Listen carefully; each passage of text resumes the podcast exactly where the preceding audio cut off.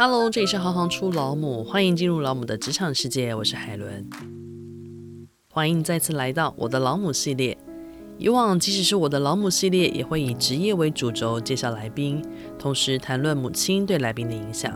但今天的主角有一点特别，他是羽白群学的自学生，同时也是行行出老母的实习生曼和。请曼和自己跟大家自我介绍。嗨，大家好，我是自学生曼和。然后我想跟各位爸爸妈妈分享，就是呃，不要去问自学生你学到什么，你可能直接问成果是比较快的。然后我想跟所有学生说，我们都很忙，但是我们的忙跟你们的忙不大一样。想先请教你，你觉得成为自学生的个性特质是什么？我觉得个性特质这个东西比较没有一定的。标准，它可能是一个可以帮助你自学的更轻松的东西。像有些人会觉得说，自学生，嗯，可以不用去学校，那你一定就是天才，你一定会超级多东西，或是你对你的未来方向一定超级无敌明确。但是其实不一定，就是像我刚开始自学的时候就，就呃很不知道自己要干嘛，所以我觉得所有人都可以成为自学生。只是说，因为没有学校的规划或者没有学校的规范，所以呃，你需要去学会对你自己负责嘛。呃，回到个性或特质的话，我觉得你可能有一些冒险精神啊，或是你不要那么害怕失败，它可能会帮助你自学的更轻松，可以帮助你更快的去摸索出你想要走的方向，或是你比较有兴趣的事。那你可不可以跟我们分享一下自学生的一天？然后通常又是在哪些地方去学习？我觉得可能每个自学生一天都很不一样。就拿我自己举例哈，我是差不多七点半左右起床，然后我会摸索到八点，再慢慢的开始今天的工作。可能某些自学生他是会有安排他的课程，那他的每一天的步调可能就会比较固定。而像我话，我除了呃语白群学两天课之外，我没有太多的课程，就是没有太多跟其他老师那种固定时间的课程，所以我的每一天都是依照我那个时候手头上有想要做的专案，然后去规划说哦，我今天可能要完成某些事项，然后。我的时间就是在那天内完成就可以了，所以呃，我的一天就 蛮不固定的，对。然后在哪些场域学习的话，就是我比较常在我家，或者是咖啡厅，或者是呃我妈妈的办公室。所以那个自制率需要很高，对不对？照你这样讲的话，算吧。但是有些时候我觉得是一个责任心嘛，就是因为通常。完成的这个专案，可能某些程度上会关系到别人，那对我来说，这个就会呃非常的严重。假设我一个礼拜可以完成这件事情，我可能会拖个两三天，可是因为对我来说，它是一定要完成的事情，所以我不管怎么样也会把它完成。你刚刚特别有提到说你们会进行一些专案，然后你可能开始对专案有一些掌控的能力，那你们通常会进行什么样子的专案呢？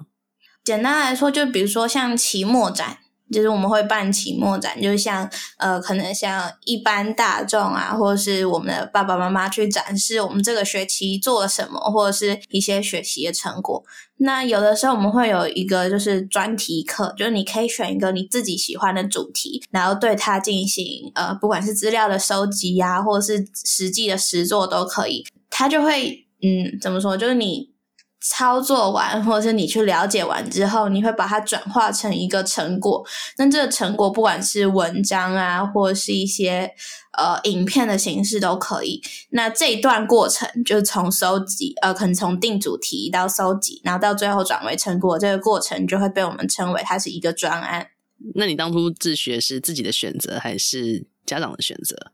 呃，八十趴是我自己的选择，然后可能有二十趴是妈妈的建议。然后、嗯、为什么嘞？因为我那个时候国小要毕业的时候，就有听很多学长姐就是有去一个自学团，然后那时候叫赤皮仔，应该可以算是语白群学的前身这样。对。然后那时候我们班上就有在讨论说，哎，大家国中要去读哪？然后有人就说，哦，我想要去体验看看体制内学校的生活，然后就是跟他们一起考试啊或什么的。然后我就仔细想一下，我不怎么想要考试，然后我也不怎么想要很早起床，然后很晚回家，所以。那时候妈妈就有跟我说，就哎，好像有一个就是自学团体，然后离我们家很近，那你要不要去试试看？反正如果你觉得不行的话，那我们可以再转啊，或者再尝试这样。所以最后就决定说好，那我就要去这个自学团。嗯，那照你刚刚这样说的话，妈妈在你自学的过程中，她扮演的角色通常是什么样的嘞？她是我一个很交心的朋友，就是她可以嗯。听我很多的情绪，或者是我一些还很杂乱的时候的想法，然后陪我一起去讨论啊、整理啊、分析啊、分析为什么会有这些情绪，或者是这些想法。就是他其实他扮演着一个很重要的角色，可是这个很重要的角色，他又不会一直约束你要怎么样怎么样，所以他大部分扮演的会是聆听的角色。对，那身为自学生，你觉得最需要的支持是什么？两方面吧，可能一方面是比较偏向学习啊，或是行动这边的支持，就是有的时候你要做出某一个尝试的时候，你可能需要听一下别人的意见，或者是呃，他可以给你一些资源。然后另外一方面，我觉得就是情感上的支持，对，因为。这一题我有去问我问过我的朋友，然后他觉得会需要情感上的支持，因为既然选择了自学的话，那那他会希望说家长就不要拿着在一般学校里的心情去呃看待他的学习，就是他可以理解说，呃，可能家长会担心他的小孩有没有在学习，可是有的时候。可能频率太高的询问，或者是嗯，表露出太多他的担心嘛，就是会让他觉得有一点点压力，然后觉得说，诶，他是不是嗯，可能哪边没有做得好啊，或什么的。所以有的时候，嗯，我觉得也许是一些互相的理解嘛，就是。我们理解你一定会很担心，可是我们也会希望你理解我们说，呃，我们真的有在努力的去摸索我们想要做的事情，然后我们也有努力的去学习，只是可能你现阶段看不出来我们在干嘛而已。那可不可以换句话说，其实，呃，身为自学生，在自我摸索的这个过程当中，它本来就不是一件容易的事，非常不容易。对，因为基本上它就没有道理可循嘛，已经是跳在框框之外了。这一切会是你自己要去定义你的学习，你自己要去定义你的你的目标也好，或者你的时间安排也好，多东西都是你自己必须要去定义的。所以这部分你要花很大的力气，也是因为这样，所以你们需要得到那情感上的支持才会特别的重要。嗯，我觉得是，就是呃，毕竟你离开了一般体制的这种。可能每天帮你安排好你哪天要上哪一堂课的这个状态，就你进入到了一片空白之中。拿我自己举例好了，就是我七年级的时候出来自学嘛，然后虽然虽然我国小的时候也是在体制外的教育，可是毕竟它还是五天课，然后我我也是会知道说，OK，今天我的课表要上什么课，所以即便那个国小是一个很自由的学校，但是我。刚进入到自学的时候，他更自由了。就是一开始你会完全不知道自己要做什么，即便可能我跟我妈妈讨论过说，OK，今天可能是要读哪一本书，然后呃，可能要做什么样的摘要之类的。但是你还是会觉得说，我真的是要做这件事情吗？就是你会会有一个很不确定的那种感觉，然后需要很长一段时间去慢慢找出。呃，属于你自己的节奏嘛？对，我大概花了两年吧。所以你也曾经自我怀疑过？哦，超长的，超长的。我特别喜欢你刚刚讲那个一开始进入一片空白的状态。嗯，因为那个时候就是你的所有框架都被拿掉了哦，特别是语白群学啦，嗯、因为呃自学团有很多个，然后也有些自学团它是一到五都有课程，对，但是语白群学的话，它就只有两天有课，那其他天真的就是你甚至整天都没有做事，也没有人会去说你这样不行，嗯，但你可能会。引来就是可能家庭纷争之类的。那在行行出老母跟职人家教的实习过程当中，你有没有特别观察到或特别学习到什么？我觉得行行出老母的实习跟职人家教可能学到的东西有一点点相似，但是行行出老母又再特别一点点。就是职人家教的部分，就是我比较多是观察，呃，别人如何去。问问题，也就是我同学们怎么去问问题的，然后还有，嗯、那位职人家教他是怎么回应这些问题的。那中间有一个比较特别的经验，就是呃，我之前有跟海伦去参加一个活动，然后嗯，刚好那个活动的算是统筹吗？主办人就是呃一位职人家教里的讲师，这样，所以在听他回应这些问题的时候，就会。特别有临场感嘛，就是你可以去想象说，哦，在那场活动，他的确做了哪样的准备，或者是他的确表现出了什么样子的气魄嘛。然后，呃，行行出老母的部分，嗯，除了聆听其他的访谈之外，还有一些像是运用到一些自己的所学，或者是去做到一些你觉得你曾经觉得自己做不到的事情。就是蛮有趣的，听到你的回答，我们很开心。我觉得像是现在正在进行中，就是我在帮你们规划 Notion 嘛，因为其实 Notion 对我来说也是一个很复杂的笔记工具啊，我到现在还没有摸透所有的功能，然后。嗯呃，我自己的 Notion 也是很久以来断断续续慢慢把它弄成的，然后现在又就是有一个任务是要帮其他人设计他们要如何运用 Notion 的时候，就会觉得诶好像有一点困难，但是就诶管他的试试看。对，然后上一次有见到海伦的时候，就有呃稍微给他看过，然后问一些他的意见，就觉得说诶其实好像可行哦，就是好像是做得出来的。凡事都要试了才知道啊！对啊，就是你勇勇敢冒险嘛。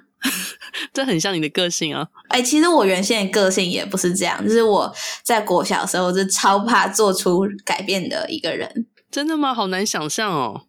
我跟你说，我的国小到现在，我整个人改变超级无敌多。我从国小是我打死都不愿意在全班面前讲话，然后到现在，你叫我去哪里讲话，我基本上都 OK 了。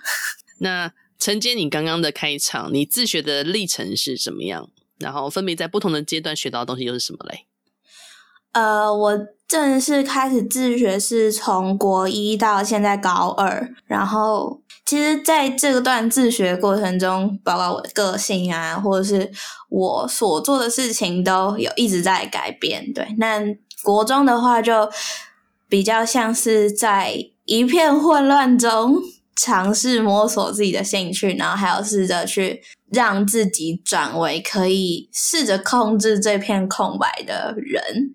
对，那高中的话就是知道怎么去掌控这些空白的时间，所以勇敢的去尝试各种机会，然后去运用自己擅长的东西，然后想办法去把自己规划的更好。你小时候最喜欢做的事情是什么？我可能那个时候。满脑子想都是要去学校玩，然后去找朋友玩，然后去上一些有趣的课哦。因为我国小就是种子，然后嗯，之前也有被海伦访问过那个宛如嘛，嗯、种子的课程就比较特别，有一些一般学校可能没有的课，所以。那时候我是很喜欢去学校的，我甚至会千方百计让我妈不要让我请假，就是比如说，甚至她要出去玩，我会说啊，可不可以不要？因为我想要去学校。然后那个时候，嗯，比较大的时候，大概五六年级吧。然后最想做的事情，应该也是学潜水啊，就是也还是跟海洋有关。然后喜欢做的事情哦。我觉得在国小的时候比较喜欢的还是跟那群人相处，不管是老师还是学生。那你自学前跟自学后最大的个性转折是什么？最大的个性转折，我觉得是呃活泼 外向的程度。因为我在国小的时候，我可以一整个学期都不跟人家讲话。就是我可以不跟我同学讲话，我是无所谓的。我可以一个人很开心的在学校里面游荡。呃，我会蛮抗拒在全班面前说话，就是我会很紧张，我会紧张到我的声音都在抖那样。甚至到自学之后，呃，因为。自学的话，你的你的同学会再少一点点。然后，呃，有一段时间刚好我们那时候的老师就是几乎每一周的课，你都会有一段时间是你需要去上台跟大家分享你这周在干嘛。所以我觉得在那个时候我就练就了一个上台说话的本领，就是到现在我可以蛮轻松自在的去跟，比如说我的同学，或者是甚至我不认识的人去分享一些我想分享的东西。你喜欢这样的转变吗？喜欢，我觉得超棒。你觉得自学最需要克服的困难是什么？首先，我最直觉想到的就是你要去找到你真的想做或者你有热情的事情。再来就是你要勇敢的去找一些机会，去让你更贴近你这些你想要做的事情。然后再来就是你要去想办法克服那些你很自我怀疑，或者是你。会有一段时间，你觉得自己什么都做不好的那个时候，可以举个例子吗？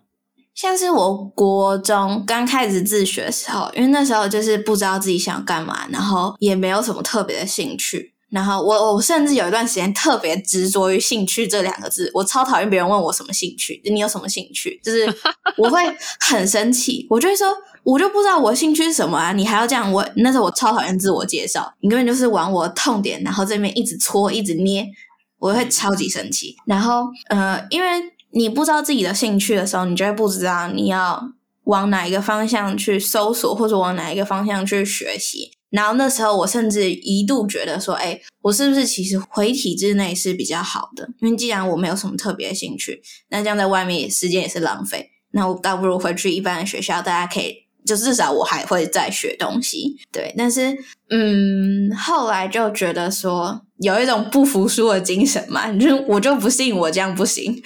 对，我就嗯继续待在外面。哦，这段我妈可能也不知道。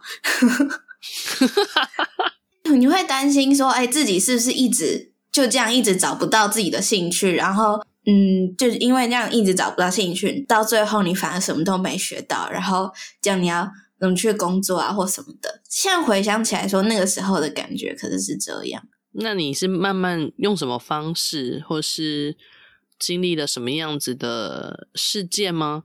还是什么样的一个历程，然后有办法慢慢的看清楚一点点这个路呢？嗯，我觉得是某一天我突然开窍，觉得说，诶，我好像上轨道了。就是那个时候好像是八年级末嘛，好像快到九年级吧。呃，那时候因缘际会，就是跟两位心理师，然后要开始合作，要制作 podcast。然后那时候我就有一个很明确的目标，好，我就是要搞清楚这个东西到底是什么，那我要怎么去做这个东西。然后那时候就是弄出来之后，就觉得哦。很有趣，然后刚好那个时候就是学校的展览啊，或者是各种活动方面，就是我是比较担任统筹啊、总招啊这个位置。然后那时候坐下来之后，就发现哦，我应该蛮擅长的，然后也有兴趣，所以从那之后开始就比较偏向这个方面，就是。行销管理策划，然后还有做 podcast。其实那个那个点啊，就九年级这个点，是我最近，嗯，也是因为刚好就是海伦的题目，然后让我回去想说，诶，我到底是从什么时候开始比较知道自己想要做什么事情？对，对，那个时候我可能也不知道自己上轨道，可是这个时候回想那个时候，就觉得哦，原来是在那个时候上的轨道，然后也。可能一部分是因为你更清楚自己的能力，然后也在于你擅长的这个东西里面去找到说，哦，我是喜欢做这件事情的，对，然后就有一个比较明确的方向，然后也会从嗯，比如说一些同学问你的问题啊，或者是可能谁请你帮助的事情里面，慢慢去找到这个成就感，就更有自信一点嘛，就是对自己。更有把握说，好，我可以开始去尝试各种机会了。对，我刚刚就很想问，是不是成就感这件事情？成就感超重要的，因为在此之前，或许你都还在摸索，所以你不确定你的能力可以达到什么样的状态。嗯、但因为你执行了这个 podcast 的后制。然后，因为你在这边得到了一个很棒的成就感，一个很正向的回馈，所以你这时候才会真的认真的去检视自己。诶，我好像在这方面能力还不错，我好像在做这件事情的时候，其实是诶是游刃有余的，而且可以掌握的还蛮好的。然后，这个成就感就变成你的第一块往上踏的石头，没错，它可以帮你的自信心再往上垫高一点，好像你的掌握度也可以再更强一点。你会发现这个东西的能力的累积会越来越多，越来越高，这样。尤其是那种总招啊、统筹啊那种工作，就是那时候真的就是焦头烂额，然后你真的把它搞出来之后，你就会觉得哦，就是那时候会想就是 OK 解脱了，结束了。但是现在回想起来，就是哦，其实那时候真的学到非常多的东西，只是那个时候没有意识到。所以总归来说的话，你觉得自学最大的收获是什么？嗯，我觉得自学这段期间最大的收获就是一个是提早找到一点自己兴趣的方向，然后你会很清楚自己的能力范围，就是哪些是你擅长的，哪些可能是你不擅长的。但是即便这是你不擅长的，但是我觉得可能因为自学的关系，我会很愿意去尝试这些，即使是我不擅长的东西。因为长久以来的经验会 让我知道说，其实这个失败它不一定是一个不好的东西。就有时候你可能，比如说像我第一场策划的展览，那时候就出现一个超级无敌世纪大的 bug。然后自从那个惨痛的经验之后，我就知道了很多，就是一定要做的某些事情，或者是哪些是很重要的。这就是一个很大的收获吧，就没有那么怕失败，然后也清楚自己擅长的跟想做的事情。对，当你失败了一次之后，你就知道哪里有洞，下次就要闪过。嗯、就你可能虽然会可能会踩在那个边缘，但至少你不会直接踏进那个洞里。那你将来想要念的科系是有没有特别的科系？为什么会选择这科系呢？呃，我现在比较明确的目标是呃海洋大学的海洋观光系，然后想学这个科系的原因其实分两个部分，一个部分是我自己擅长的，比较偏向行销啊、管理啊、策划这个部分。对，那观光系的话，刚好就有上到这类别的课程这样。然后另外一个原因是因为我超级喜欢海洋。就是可能是因为被我爸爸妈妈影响吧。我爸爸妈妈除了他们的本业之外，就是他们也都是潜水教练这样，所以我从小就是一直看我爸带回来那种超漂亮，然后超好看那种海底的照片，然后就让我就是超级向往那个海底世界。就是刚好这个科系是比较融合了我所有的兴趣跟擅长嘛，对，所以我未来可能会选这个科系这样。那你有在有没有在想更远一点？就是毕业后想要做什么样的工作？我目前还没有想到工作的部分呢。可是呃，有诶、欸，也没有有几个选项，就是有一个是我爸有跟我聊到，但是我其实还没有去查，所以我不大确定说，诶、欸，这个是真的可以这样，还是它其实只是一个表面看起来的那种。表象而已，就是我们那时候有聊到说，就是也许可以去海科馆工作，因为海科馆它就是不断的在策划各式各样的跟海洋知识有关的展览。那前面也有说到，就是呃，我之前有做过蛮多呃，很学校的策展啊相关的事情，然后这也是我喜欢做的事情，所以嗯，他有说就是，诶，既然这样的话，你又可以。策划展览，然后这个展览又是跟海有关的，然后它又离海很近，然后因为海科馆它也会呃饲养一些海洋生物，所以你也许还可以接触到一些跟办展相关的事情。我觉得可以试看看啊。呃，那像那个、啊、上到海伦的课的时候，我也才刚写完是跟远雄海洋公园的推荐信，所以 maybe 我之后会在那里工作，也说不定。你那封推荐信都可以直接直接寄出去了，真的。我相信某一天我会记得。因为知道你特别想要念海大观光系，所以我们今天有帮你邀请了一位毕业生，嗯、然后待会会让你访问他。我有你好要问他的题目了。有了这个机会的话，可以让你很直接的去了解这个科系它真正在教授的部分，跟你想象的是不是有所不同？嗯，事前的事前，对，事前事前。谢谢曼和，不会，谢谢海伦。谢谢曼和的分享，跟大家说明一下自学的申请方式。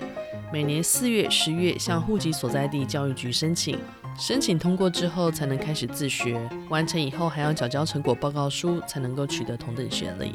自学生的样貌跟大家想象的一样吗？非常喜欢曼和提到提早看见空白的概念。当拿掉所有的框架，能够主宰时间分配时，大家真的都能够想清楚，规划目标进度，同时成为自己的主人吗？这问题留给大家自己来思考。也希望通过这集介绍，能让大家对于学习的轮廓有更多的想象。如果能够参透这所有的学习都是为了自己，结果一定都会有所不同。如果你们喜欢这集，请到 Spotify 给五颗星的评价，我们非常需要大家的分享，让各种职业的面向与母亲的价值被更多人看见。谢谢你们的支持，我是海伦，我们下次见。